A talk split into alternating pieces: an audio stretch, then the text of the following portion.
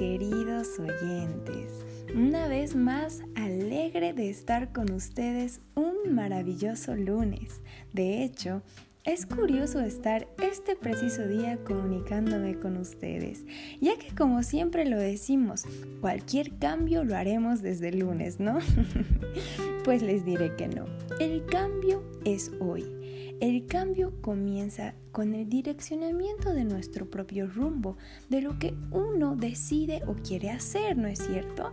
Desarrollando una visión de nuestro futuro y proponiéndonos estrategias para producir estos grandes cambios que todos queremos en nuestra vida, los cambios que nosotros consideramos necesarios.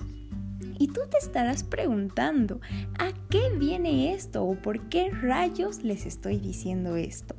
Pues porque hoy les vengo a hablar de la actitud. Pero no, no, no.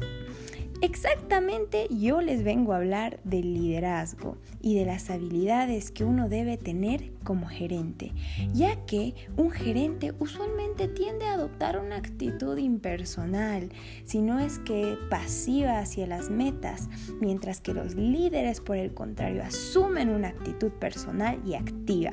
Hoy en día falta liderazgo en los gerentes, ya que como todos ustedes han debido experimentar, lo único en lo que se enfocan es en delegar trabajos, controlar, en caso de que alguien haga mal el trabajo, reñir, no dan ningún tipo de retroalimentación ni motivación a sus empleados.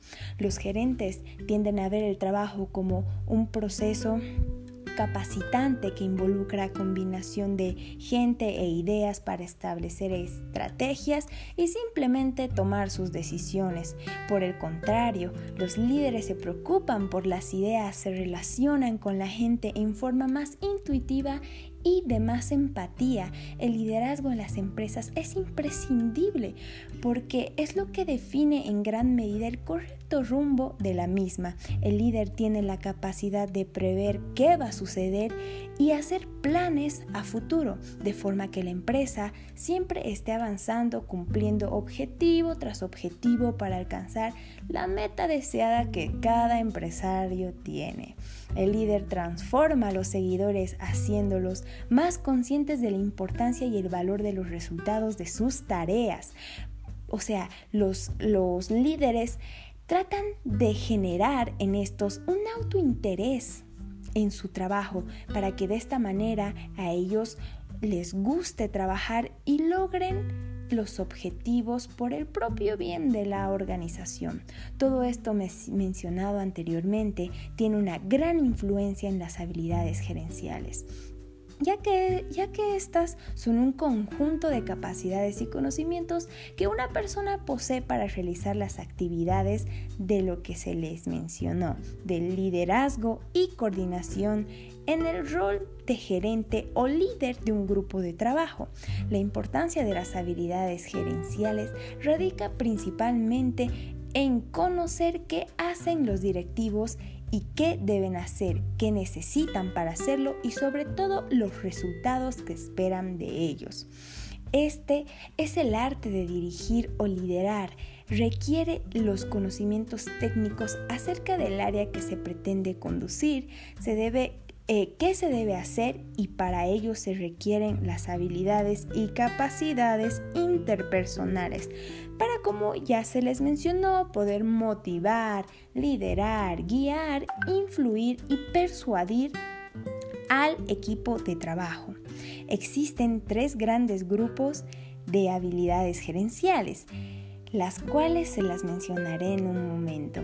Estas habilidades son imprescindibles para la empresa. Una de ellas es la habilidad técnica, que son los conocimientos y habilidades en un determinado proceso, es decir, en un determinado cargo. Las habilidades humanas son aquellas eh, facilidades que una persona tiene para interactuar efectivamente con las demás personas. Es decir, lo que, todo lo que ya se mencionó, ¿no?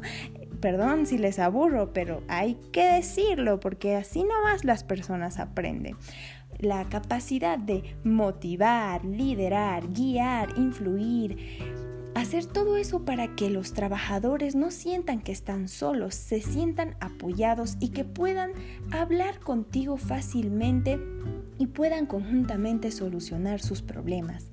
Y por último, lo que son las habilidades conceptuales, ya que estas son la capacidad de pensamientos que les permiten entender relaciones abstractas, desarrollar nuevos conceptos, resolver problemas de forma creativa y formular ideas.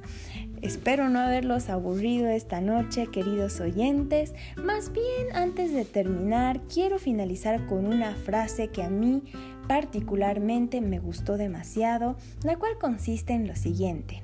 La vida es un 10% lo que me sucede y el 90% cómo reacciono ante, ante lo que me sucede.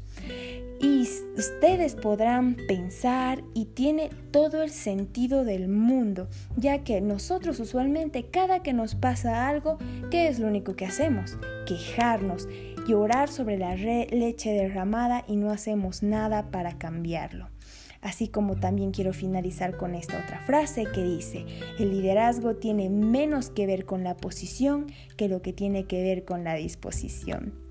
Así que mis queridos oyentes, ustedes son el propio arquitecto de su destino. Ustedes deciden qué tipo de líder quieren ser, qué tipo de persona quieren ser. Así que espero que tengan muy buena noche y les espero el próximo lunes. Hasta luego.